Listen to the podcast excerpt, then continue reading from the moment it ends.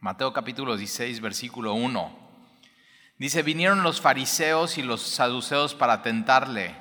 Ahora, es, eh, o sea, los fariseos y los saduceos es como el agua y el aceite. O sea, ellos simplemente son dos grupos que no se llevan, son enemigos y tienen entre ellos muchísimas diferencias, pero se ponen de acuerdo en una cosa, ir contra Jesús. E, esta palabra de, se pusieron de acuerdo para tentarle, lo que querían hacer es hacer tropezar a Jesús de alguna manera, pero mira, si tú lees con cuidado los evangelios, te vas a dar cuenta que por más gente que quiso hacer tropezar a Jesús o hacer ver una falta de Jesús o descubrir algo malo en Jesús, nadie, nadie descubre algo malo en Jesús. ¿Por qué? Porque Jesús er, es Dios y en Jesús no hay ninguna falla. Jesús es perfecto. Y mira, la verdad es que tú y yo necesitamos un Salvador así. Cuando tú pones tu mirada en algo de esta tierra, en una persona, una expectativa, un proyecto, siempre te va a fallar, siempre te va a quedar mal, pero si tú pones tu mirada en Jesús, Él es perfecto, Él es completo, de veras, Él, Él no te va a fallar.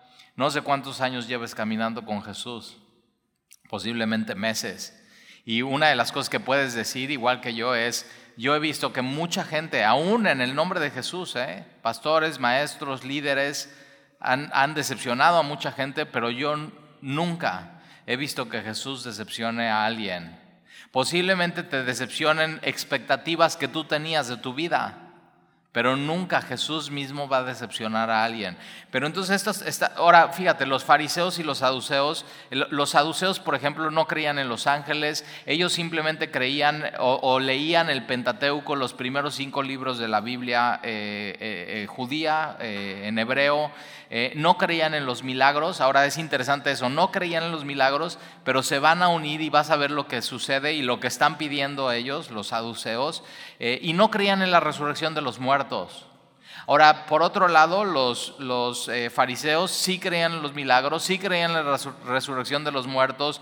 Ahora, ellos no solamente eran, tenían el Pentateuco, los primeros cinco libros de la Biblia, sino ellos también tenían todos los demás libros de la Biblia, eh, pero tenían la tradición oral y el problema con ellos, ellos empezaron bien, ¿eh?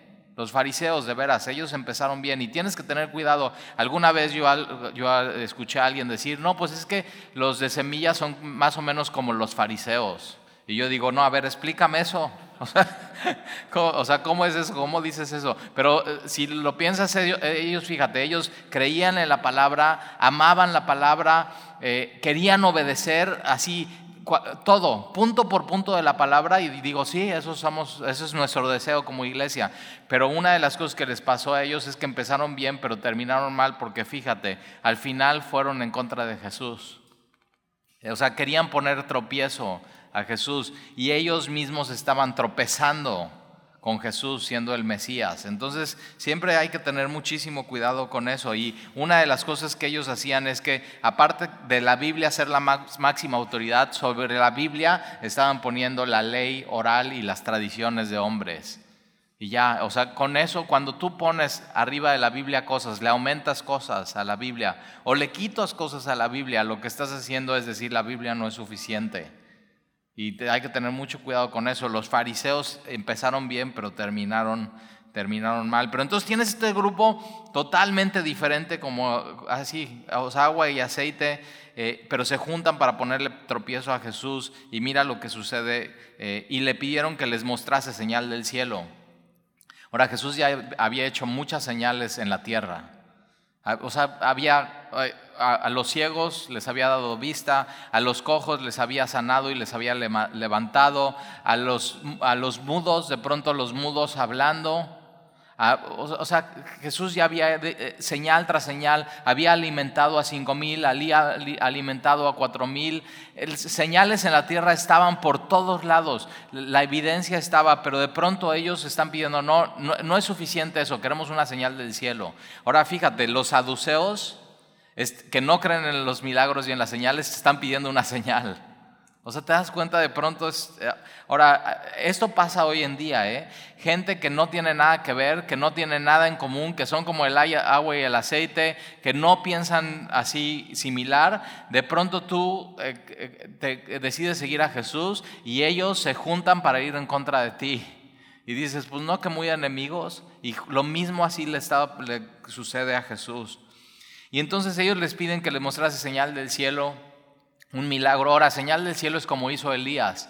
Hizo descender fuego del cielo, así, fuego del cielo. Ahora, ellos y sobre todo los, mira, los saduceos sí tenían contacto con los gobernantes y con el imperio romano y con tal de que los dejaran eh, hacer todos sus ritos y rituales, pero los fariseos odiaban al imperio romano.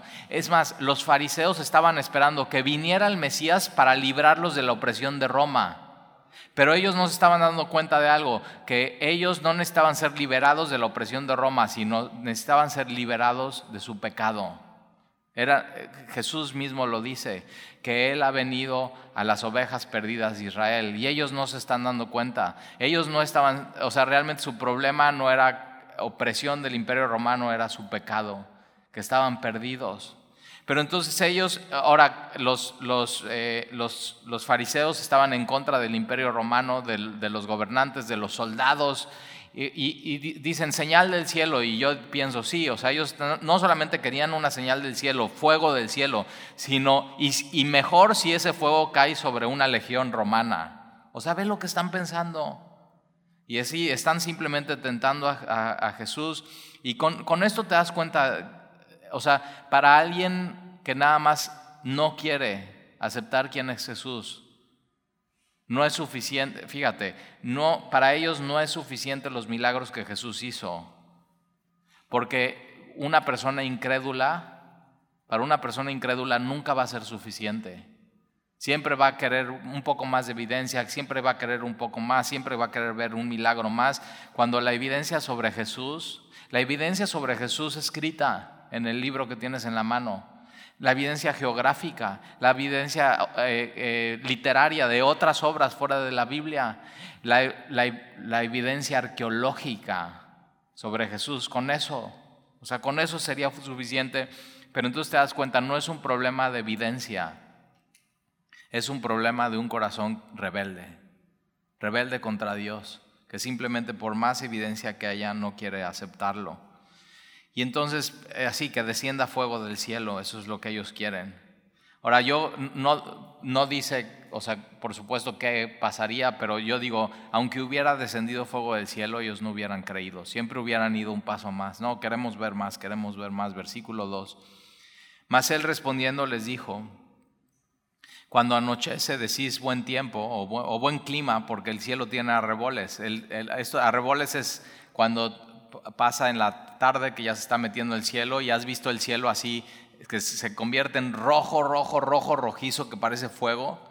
Bueno, en, estos tiempos, o sea, no había una aplicación de clima en el celular como, ah, voy a ver cómo está mañana el clima, sino ellos simplemente por las señales, lo que ellos veían, cómo se veía el cielo en la mañana, cómo se veía el cielo en la tarde, cómo se veían las nubes. Entonces ellos como que podían decir, no, pues va a estar bueno o no va a estar bueno el tiempo.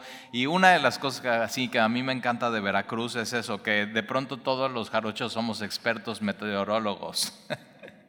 O sea, como que estamos, y lo acabamos de vivir hace un par de semanas en el huracán, y todo está, no, no inventes. Es más, yo fui a comer con mi familia, eh, así, ese día que iba a entrar el huracán, y en el restaurante nadie, no habían, éramos los únicos, y están poniendo cinta canela así a las ventanas, como si ya, y, qué pasó? Nada aquí en Veracruz nada. Y, pero eso, y de pronto cuando decimos, oye, no, este, parece ser que mañana va a estar bonito el, el, clima y no sé qué, y te despiertas y el nortazo. De hecho, o sea, no somos meteorólogos, somos mentirólogos, así, todo, todo, y así, pero fíjate, em, y nosotros de aquí en Veracruz, mi familia, no mi, mi, familia, familia, sino mis tíos y mis primos, siempre tenemos un chiste de Veracruz, este, y es que eh, Veracruz es, eh, es un chiste, ¿eh? no, nada pegado a la realidad, decimos que Veracruz es como las mujeres, pero es un chiste, ¿eh? no, no es... O sea, yo digo, ¿por qué será? Y, así, porque Veracruz de pronto te, despiertas y está precioso el clima y bien bonito y dices, no vamos a salir a caminar al bulevar y a las dos horas lluvia y norte y eso, y de pronto así ya, no, pues ya vamos a meternos, a mañana seguramente va a estar horrible y el, el mejor amanecer al día siguiente. Pero nada pegado a la realidad, ¿eh? la verdad. Y cómo las amamos, ¿verdad? A nuestras mujeres. Y entonces, pero Jesús está poniendo un ejemplo así, o sea, algo tan sencillo sobre las señales. Cuando tú ves rojo, rojo, rojo el cielo, al día siguiente va a estar bueno el clima y mira versículo 3, y por la mañana, cuando en, la mañana dices, hoy habrá tempestad o habrá una tormenta porque tiene arreboles, está rojo, rojo eh, el, cielo y está nublado. Esta palabra nublado es el el cielo está triste. Entonces ellos, ellos sabían, o sea, en la tarde está rojo, rojo, rojo, va a estar bonito al día siguiente. Pero con la mañana, en la mañana cuando está rojo, rojo, rojo y lleno de nubes, ellos sabían, va a estar feo el clima. Así. Y de pronto tú y yo, bueno, hoy ya tenemos todas estas aplicaciones para ver el clima, pero muchas veces así, cuando ves por allá, te asomas, ¿no? En el bulevar y ves por Antonizardo que viene el nubarrón y se ve así oscuro, oscuro, ya sabes qué va a pasar aquí en, en menos de una hora con el viento. Va a caer la tormenta. O sea, mejor ya... ¿Y qué haces? Ahí tienes todo tu tendedero de ropa y dices, vamos a meter la ropa. O sea, ahí viene. Y Jesús está poniendo esta ilustración para, para ver las, las, las señales. Entonces, fíjate, versículo 4, porque ellos están pidiendo una señal. Y entonces Jesús usa un ejemplo súper así común y del día a día para, para hacer su punto. Porque te digo por qué lo hace así Jesús, porque les ama. ama. Jesús ama a estos saduceos, Jesús ama a estos fariseos y no quiere que se queden igual. Entonces cuando a Jesús le están poniendo la trampa y le están metiendo el pie, Jesús en vez, o sea, les ama. Jesús es el perfecto ejemplo de lo que Jesús mismo nos pide a nosotros. Ama a tus enemigos. Ahí está Jesús haciendo eso y amando a sus enemigos. Entonces, dice, y por la mañana hoy habrá, versículo 3, tempestad porque tiene arreboles el cielo nublado, hipócritas. O sea, ¿por qué les dice así tan gacho Jesús? Otra vez, porque les ama, porque no quiere que sigan igual. Ahora esta palabra hipócritas, está, acuérdate, el Nuevo Testamento está escrito en griego y los griegos inventaron el teatro, las obras de teatro, y entonces se abría el telón y qué es lo que pasaba. No es como hoy, ¿no? Que es el teatro, sino eh, los, los actores tenían máscaras. Y es esta palabra aquí hipócrita, es una persona que se pone una máscara y que quiere actuar y aparentar a alguien que no es. Y eso es lo que ellos estaban haciendo. Ellos estaban aparentando ser religiosos y espirituales cuando realmente no lo eran. Todo era una pantalla. Y entonces Jesús les dice eso, hipócritas, que sabéis distinguir el aspecto del cielo, mas las señales de los tiempos no podéis. Esta palabra aquí, los tiempos, es esta etapa. Ellos, ellos estaban viviendo en una etapa única, en la etapa cuando el Mesías viene, sus tres años y medio de ministerio, y no pueden ver las señales. Tan no pueden ver las señales que el pedir una señal extra del cielo es que no pueden ver las señales bien. Si hubieran visto las señales, no pedirían una señal más. Y entonces Jesús le está diciendo eso, eh, o sea, hipócritas. Ahora, un problema con estos, los, y, puede suceder, ¿eh? y sucede hoy en las iglesias, es que de pronto hay alguien tan, tan hipócrita y que ya se pone tanto la máscara y tanto la máscara y tanto la máscara que ya se la cree él mismo que es esa persona. Y tienes que tener cuidado con eso. O sea, de pronto estos fariseos y, saduceos se creían tan espirituales y tan espirituales que ya se la creen que son espirituales. Y siempre tenemos que tener mucho cuidado con eso. Entonces Jesús les dice, hipócritas que sabéis distinguir el aspecto del cielo, mal, las señales de los tiempos no, no podéis. Y una de las cosas que tú, tú y yo tenemos que hacer es aprender a ver las señales. De, los tiempos, de la época en la que estamos viviendo. Y para nosotros lo que sigue, o sea, las señales y todo lo que está sucediendo en el mundo, para nosotros lo que sigue es, es, el rapto de la iglesia. O sea, Jesús viene pronto, Jesús viene pronto por su iglesia. Y tenemos que estar bien pendientes de, de, eso. O sea, ya así, listo, bien parado, erguida tu cabeza, viendo hacia donde tienes que así, listo para irte, que nada en este mundo te detenga. O sea, acuérdate, no eres, o sea, no eres de este mundo ya no eres de este mundo. Entonces no, no eches raíces, o sea, como el pueblo de, Dios en medio del desierto, ellos vivían en tabernáculos, o sea, no están, ay, pues vamos a echar aquí una losita y vamos a poner así y, hace una ventana aquí, no, ellos así, así su lona, sus taquetes ya listos y cuando se movía la nube, ¿qué hacían? No, pues quiten esto, desentierren rapidito, ¿eh? Y ligeros. Entre más cargabas, más pesado era tu camino.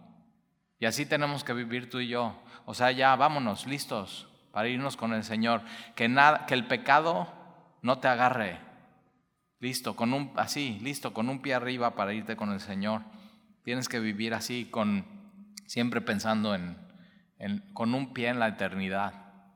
Cuando tomes decisiones en tu vida, cuando pase algo, pon un pie en la eternidad y vas a ver cómo de pronto todo, todo cambia. Y entonces, versículo 4, la generación mala y adúltera demanda señal.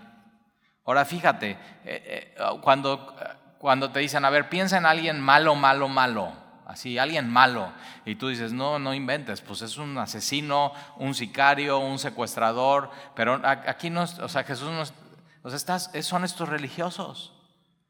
Estos fariseos y estos eh, saduceos que, que, o sea, no estaban haciendo nada malo, pero lo, lo malo ante Dios es eso, es no necesitar a Dios y dejar fuera a Jesús de tu vida.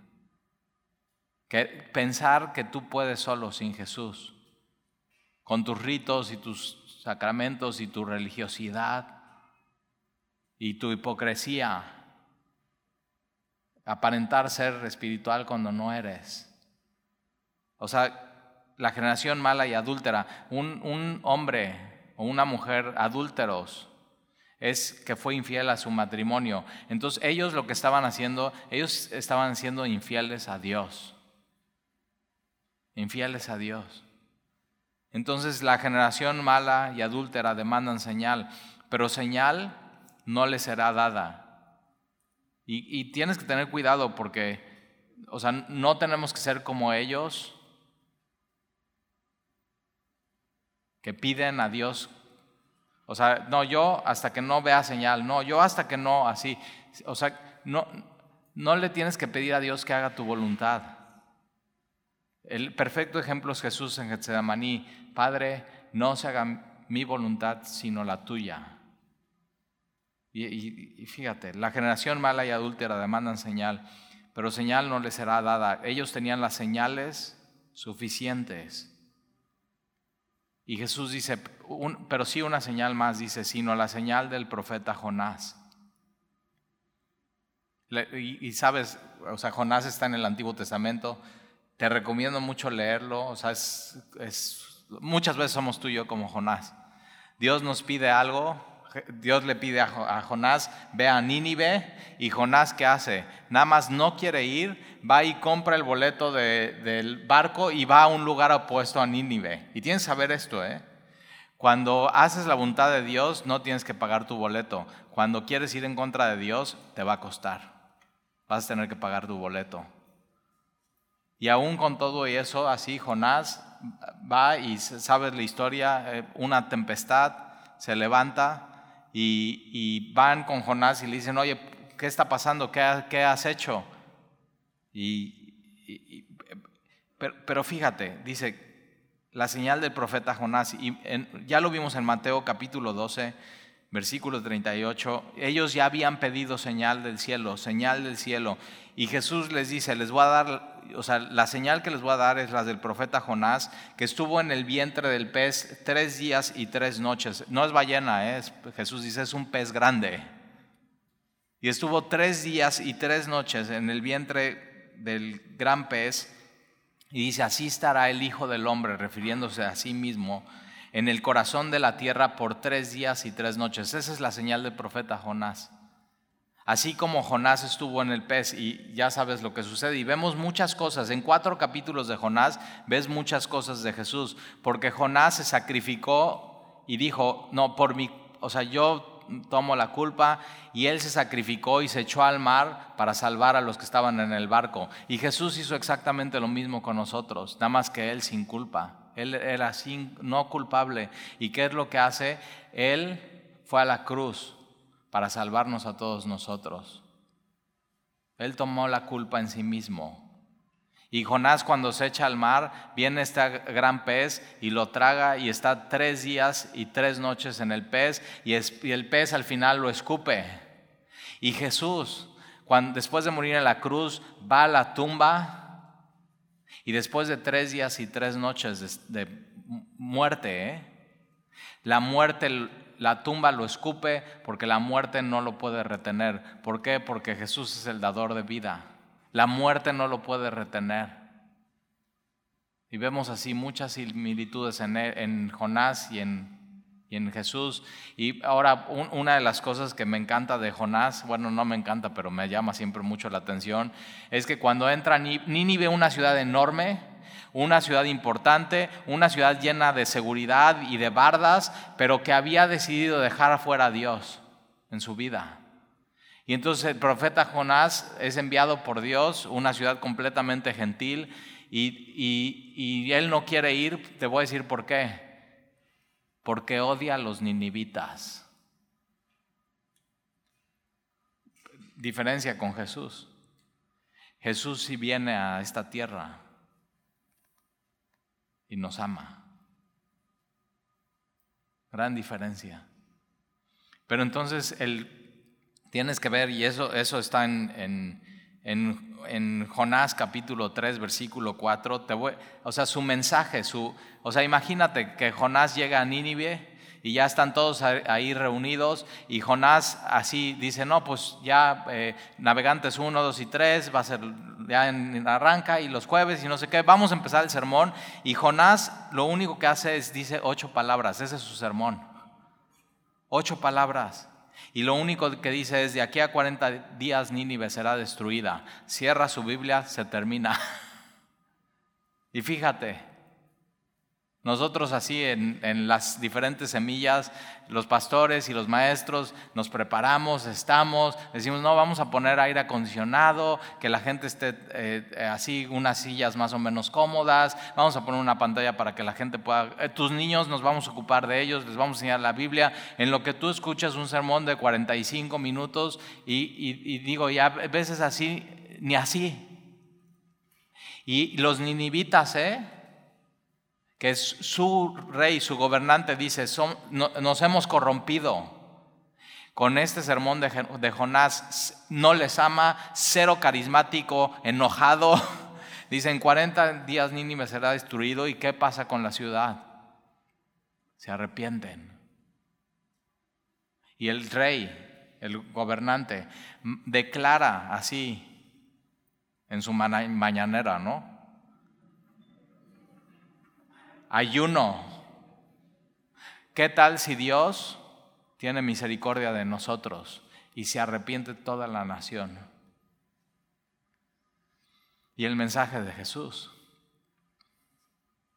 viene lleno de paciencia y de amor y de compasión y de bondad y de justicia y es eso, arrepiéntanse porque el reino de los cielos se ha acercado. ¿Te das cuenta? Fíjate, por, por un lado los, los, fariseos y los saduceos viendo las mismas señales que los demás, escuchando el mismo, señal, el, mismo sermón de Jesús de los demás, en el, o sea, todo, todo exactamente igual, ellos eh, buscando un tropiezo en Jesús. Y buscando ir en contra de él, mientras tanto, mismas señales, mismo Jesús, mismo mensaje, los gentiles maravillándose de las señales y de te das cuenta el problema no está en la verdad que es Jesús. Está en el receptor. La verdad es la verdad, la creas o no la creas. La verdad se, se sostiene por sí sola. La verdad es la verdad aunque nadie en el mundo la crea. Y las señales estaban puestas. Y la señal de Jonás es eso, la señal más importante. El milagro más importante en el ministerio de Jesús es que Él después de ir a la cruz es sepultado en la tumba y al tercer día la tumba no lo puede retener y resucita, y resucita con poder, y hoy vive y reina, y es nuestro Señor. Eso es la señal. ¿Por qué? Porque si no hubiera resucitado Jesús, no estaríamos aquí hoy. Por lo menos yo no estaría perdiendo mi tiempo predicando un sermón. Seríamos los más dignos de conmiseración de, ay, pobres cristianitos, creen en un cuate que lo que dijo no se cumplió y murió. Y no, ¿verdad? Entonces esa es la, eh, eh, es la señal. Y, y fíjate, versículo 4, la generación mala y adúltera demanda señal, pero señal no le será dada sino la señal del profeta Jonás y dejándolos. Qué triste. O sea, un hipócrita que quiere seguir siendo hipócrita, Jesús dice, y dejándolos se fue. Ya no, Jesús ya no tiene más que decir. Ahora fíjate, tú, tú, y yo en Cristo ya no tenemos que ser hipócritas, ya no tenemos que ponernos una... O sea, si el cubrebocas te estorba, ahora, ¿por qué ponerte una máscara y aparentar ser quien no eres? Por lo menos en esta iglesia no lo tienes que hacer. No tienes que aparentar ser más espiritual, no tienes que aparentar conocer más de la Biblia de lo que conoces. Tienes que ser tú quien eres en Cristo. Y eso, es mucha gracia eso. Ser hipócrita es sumamente difícil, es sumamente cansado. Y Jesús está diciendo eso, o sea, generación mala y adúltera. versículo 5. Llegando sus discípulos al otro lado, se, habían olvidado de traer pan. O sea, ¿cómo amo a estos cuates? Olvidadizos, despistados. y así se habían, o sea, súper descuidados. ¿Conoces a alguien así? Dice, sí, Tali, creo que dejé prendido los frijoles, ahorita vengo. Pero mira a quien Dios llamó oveja, a quien Dios escoge. Así, a estos, a estos cuates. Y entonces, llegando, llegando sus discípulos al otro lado, se habían olvidado de traer pan. Me encanta esto. Fíjate, y hablando de esto, de, de la convicción de los de Nínive, o sea, con un sermón de ocho palabras. Estuve esta semana en la ciudad de Puebla con un amigo y, me estaba platicando su testimonio. Eh, eh, se congrega en una, iglesia de Puebla, apenas lo conocía hace poco, pero me dice, Talí, yo sabía que Dios me estaba buscando. O sea, que Jesús venía atrás de mí. Y así, con dos o tres cosas, y de pronto ya conocía más gente que, que era cristiana y me invitaban a un lugar, me invitaban a otro, y hasta que un día dije, bueno, ya voy a ir a una iglesia. Y, así me platica, literal, se estacionó en, la iglesia y antes de bajarse ya estaba llorando con convicción de Dios de pecado. Ya, Dios, fíjate, para que tú estuvieras aquí, Dios ya preparó tu corazón, ya Dios estuvo haciendo cosas en tu vida, ya así, cosas que ni te imaginas. Nunca te olvides de eso. Si tú estás en Cristo, si tú hoy estás en una iglesia, si tu vida ha sido transformada es porque Dios lo hizo todo. Él te llamó, Él te estaba buscando. Entonces, cuando, cuando entiendes eso, no hay lugar para hipocresías. Puedes ser quien eres en Cristo y ser auténtico. Y así. Y todos, todos tus pecados ya fueron redimidos. Todos. Y eso da una tremenda Libertad. No es libertad para pecar, ¿eh? Es libertad para vivir. Y entonces, versículo 6, y Jesús les dijo, eh, mirad, guardaos de la levadura de los fariseos y de los saduceos. Esta palabra mirad y guardad es, es cuidado, es una advertencia, es, tienes que fijarte muy bien en tu vida. Ahora, no nada más es una vez, sino el cristiano constantemente tiene que estar fijándose. O sea, me tengo que cuidar de la levadura. La levadura es el pecado y la corrupción. Ahora, de los esta levadura que está hablando específicamente Jesús es la hipocresía. Porque puedes empezar bien y de pronto poco a poco te puedes ir poniendo una careta y volverte un hipócrita en la iglesia y como cristiano. Y no tienes que hacer. Y Jesús dice: No, no, no. Tienes que tener cuidado. Mirad, guardaos de la levadura de los fariseos y de los saduceos. Y ellos, versículo 7, y ellos pensaban dentro de sí diciendo: Esto lo dice porque no trajimos pan. O sea, nada que ver. A veces tú eres como ellos, piensas cosas puras, cosas terrenales, cuando Dios nos quiere enseñar cosas espirituales. Por eso Colosenses 3.2 dice, pon la mira en las cosas del cielo. Tienes que, tienes que enfocar y poner tu mira en las cosas del cielo. Ahora, otra evidencia que Jesús es Dios es que Jesús sabe lo que están pensando dentro de, ellos. ¿Sabías que Jesús está sabe lo que estás ahorita pensando, en, tú, en tu corazón y en tu mente, sabe absolutamente todo. Y es una evidencia más que Jesús es Dios. Ahora fíjate, o sea, tú puedes estar así pensando, no, este talí que rollero y no sé qué. Yo no sé que estás pensando eso, pero Jesús sí. Ahora te voy a decir algo.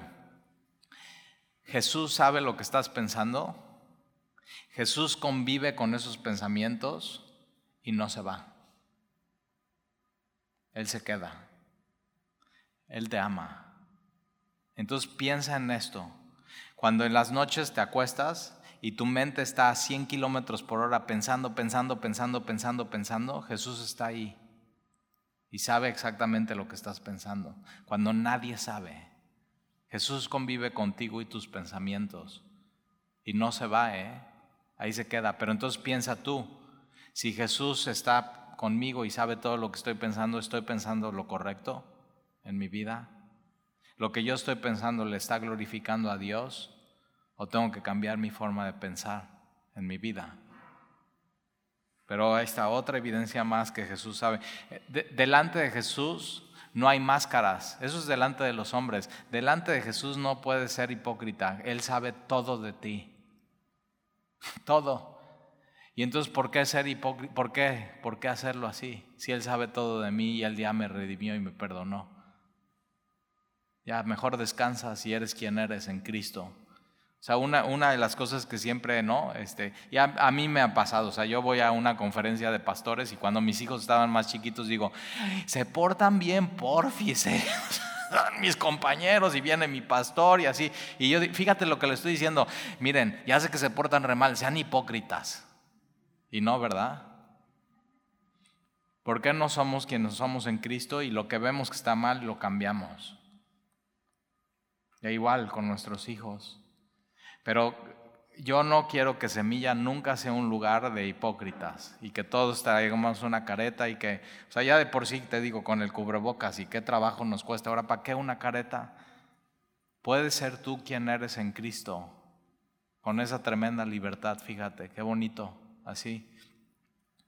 Y entonces ellos pensaban dentro de sí diciendo esto es porque nos dijo que no traíamos pan y entendiéndolo Jesús, ahí está, fíjate, les dijo, ¿por qué pensáis dentro de vosotros? hombres de poca fe que no tenéis pan. O sea, ellos ya, ellos ya habían visto que Jesús provee. No, no solamente en el sermón del monte y Jesús dice, o sea, ¿por qué te preocupas de lo que comerás o de lo que vestirás? O sea, ve las aves, ve los, los, las flores. ¿Por qué te preocupas? Ahora, no solamente Jesús nos dice en teoría y en sermones, en práctica, ¿sí o no? Y alimenta delante de ellos a cinco mil y luego cuatro mil. Y Jesús en tu vida ha sido eso. No solamente son sermones y teoría, sí o no que Jesús ha sido práctica. Él te lo ha demostrado. ¿Quién es Él en tu vida? Él, él lo ha hecho. Y si no has probado eso, necesitas empezarlo a probar. Necesitas empezar a seguir a Jesús en tu vida para que veas que no es teoría, sino son hechos en tu vida. Y entonces les dice, hombres de poca fe, te, amo estos cuates, te digo, como tú y como yo. ¿Por qué Jesús escogió a estos hombres? Por esto, porque eran hombres de poca fe. Y la fe viene por el oír. Entonces Jesús los llama, los tiene con él para, que, Jesús mismo aumentar su fe. Por eso no tienes que ser hipócrita y decir, no, yo soy una gran mujer de fe. Y yo digo, ah, o sea, o eso, no, es que mi abuelita era una gran mujer. De... Y digo, digo, no, mira, estos hombres. Ahora ve a, quién, quién Jesús le está diciendo, cuidado con la hipocresía. Se lo está diciendo a los apóstoles. Ahora, si los apóstoles Jesús les tiene que decir, cuidado, cuidado con eso, eh, cuidado, no vayas a ser hipócrita, cuanto más no nosotros. Dios te conoce. Cuida, o cuida. Y cuando Jesús me dice a mí, Talí, cuidado con esto, yo digo, tengo que tener cuidado. O sea, tengo que tener cuidado. Y entonces Jesús dice, ¿por qué, ¿por qué pensáis dentro de vosotros, hombres de poca fe, que no tenéis pan? No versículo 9, ¿no entendéis aún? Ups. o sea, sí está, ¿qué onda con Pedro y con no, o sea, no, estos guates nada más no agarran la onda. No, no, no, te ha pasado a ti que dices, es que nada más no entiendo eso. No entiendo eso, no entiendo eso, no entiendo, no entiendo. y dices, sí, mira, bienvenido al club de los cristianos. ¿No entendéis aún? Ni os acordáis, olvidadizos.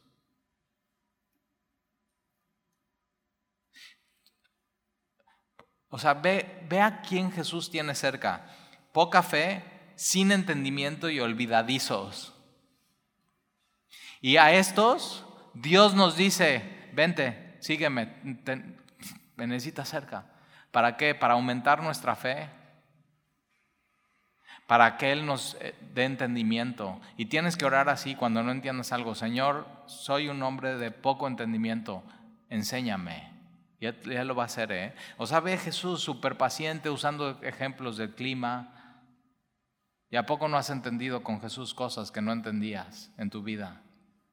Y Él te las ha revelado. Y Él es paciente y Él es bueno. Entonces, hombres de poca fe, sin entendimiento y olvidadizos, se les olvida lo que Jesús hizo y las señales y los milagros y lo así. ¿Por qué crees que o sea, la multiplicación de los panes está en los cuatro evangelios? Porque se nos olvida. Que, y, y, Él nos tiene que recordar una y otra vez, el Espíritu Santo es lo que hace en tu vida y en mi vida. Cuando se nos olvida, nos recuerda. Eso es lo que hace. Él nos recuerda de Jesús siempre. Por eso tan importante venir a la iglesia, estar en un discipulado, estar juntos con otros cristianos, leer buenos libros, leer tu Biblia diario. ¿Por qué? Porque se te olvida. Se te olvida lo que Dios ya hizo y está escrito, pero también sabes que se te olvida lo que Dios ya hizo en tu vida en el pasado y cómo Dios se mostró fiel y se nos olvida. Y en momentos bien difíciles y de crisis somos bien olvidadizos y nos tenemos que acordar. Ahora, hay mucha incertidumbre en tu vida en el, en el futuro, ¿eh?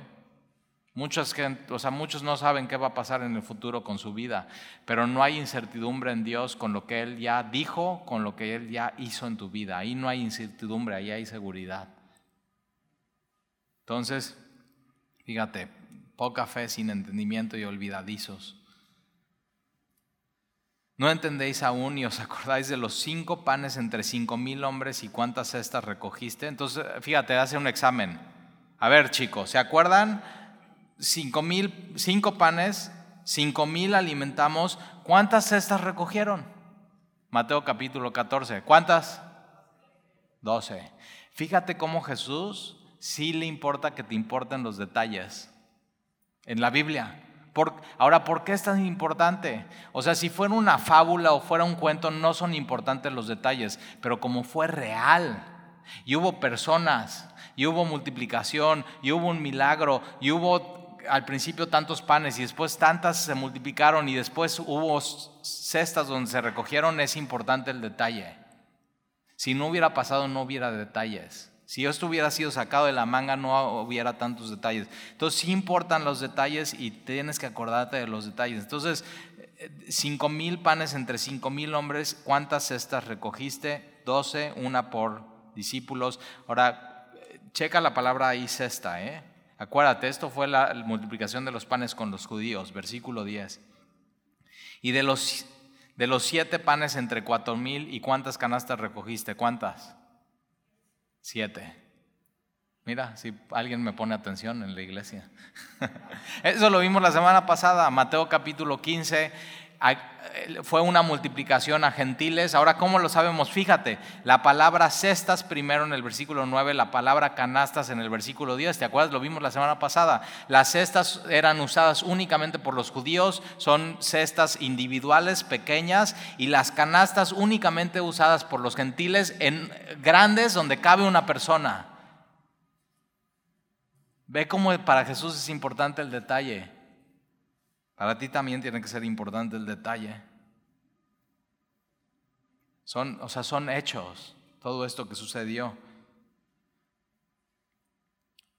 Entonces, sí importan los detalles cuando lees tu Biblia.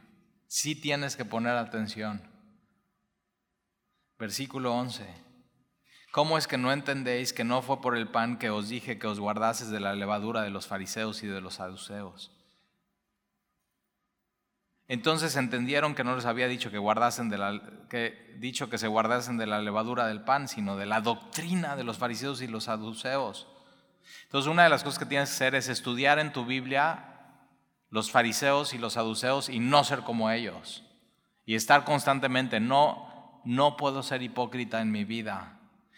y Jesús dice, un poco de levadura leuda toda la masa un poquito, un poquito de hipocresía en tu vida echa a perder todo. No tienes que permitir nada de hipocresía en tu vida, nada, ni un momento la máscara. Puedes ser quien eres tú en Cristo. No tienes que aparentar ser más espiritual, no tienes, tienes que ser quien eres. No, ahí te va. No tienes que aparentar saber más de la Biblia que lo que sabes. Porque el conocimiento así envanece. Entonces puedes saber poco de la Biblia, pero ama a Dios con eso que sabes y ama a tu prójimo. Hay gente que sabe muchísimo de la Biblia y ama la Biblia y ama la doctrina y ama la sana doctrina y no ama a Dios y no ama a su prójimo. Y de nada sirve. ¿eh? Entonces no tienes que aparentar absolutamente nada en tu vida. Una de las cosas que hacían los fariseos era agregaban a la palabra de Dios y a la Biblia normas, reglas, ritos, tradiciones, y, Jesús dice, cuídate de eso. No agregues nada a la palabra. Entonces, la palabra sin adulterar, tal cual como es, eso es lo que queremos. Y absolutamente nada más. Entonces, si estás en Cristo, Eres libre de no tener una, una careta y no aparentar nada. Él te ama, Él te llamó, Él te redimió, Él murió por ti, Él, Él es el que te santifica, eh, Él, Él, Él, obedece a Él y sigue a Él. Y pon tus ojos en Jesús. Él es absolutamente todo lo que necesitas. Y entonces fíjate, si de pronto te has dado cuenta que eres un cristiano con poca fe, si de pronto te has dado cuenta que eres un cristiano que de pronto no tienes entendimiento, o sea, no entiendo, y de pronto eres un cristiano que eres olvidadizo, bienvenido al club. Dios llama a estos. ¿Para qué? Para que los de poca fe, estando con Jesús, su fe aumente. Para los que son sin entendimiento, Jesús les dé entendimiento. Y para los que son olvidadizos, Jesús, a través del Espíritu, te recuerde una y otra vez. Eso es lo, eso es lo que tú... Entonces fíjate, tú y yo nos podemos parar delante de Dios y hasta de nuestros hermanos y dices, oye, tengo poca fe. Amén, gloria a Dios. Y sabes que soy bien despistado y no sé todo lo que debería de saber. Pero Jesús es mi Señor y mi Salvador. Y Él me redimió. Eso eres. ¿Oramos? Señor, te damos gracias por por tu palabra, te damos gracias por tu amor y te damos gracias por la tremenda libertad de poder estar en tu Hijo Jesucristo y no tener que aparentar ser alguien más o saber algo que no sabemos, sino simplemente disfrutar de tu gracia. Es mucha gracia, Señor, que podamos vivir con esa libertad. Y te pedimos que si encontramos en nosotros un poquito de levadura de hipocresía, poquito, Señor, la quitemos totalmente de nuestras vidas. Porque eso nos estorba, eso no refleja tu gloria, ni tu gracia, ni tu amor en nuestras vidas. Y que podamos ser quien somos en tu Hijo Jesucristo. Y Señor, hoy... Eh, te pedimos que esta poca fe que tenemos, tú nos las incrementes, Señor, que de pronto el poco entendimiento que tenemos, hasta de las señales y de lo que está pasando en el mundo, Señor, tú nos des entendimiento. Y que cuando olvidamos, Señor, y vienen las pruebas de la vida, nos acordemos de lo que tú ya hiciste, dijiste, pero también en lo que ya has hecho en nosotros y lo fiel que has sido y entonces no podríamos esperar otra cosa más que lo mismo de ti, fidelidad en nuestras vidas, lealtad y que tú estás con nosotros. Gracias Señor por llamar personas así. Gracias por recordarnos Señor hoy quién eres tú. Y te pedimos Señor que podamos tomarnos muy en serio tu, tu advertencia. Cuidado con la hipocresía, cuidado. Y entonces, Señor, hoy cualquier máscara que traigamos, nos las quitamos y la dejamos hoy aquí en el piso delante de ti. No queremos ser eso. Queremos ser auténticos en Cristo Jesús. Y te lo pedimos, Señor. Y te damos gracias en el nombre de Jesús. Amén. Amén.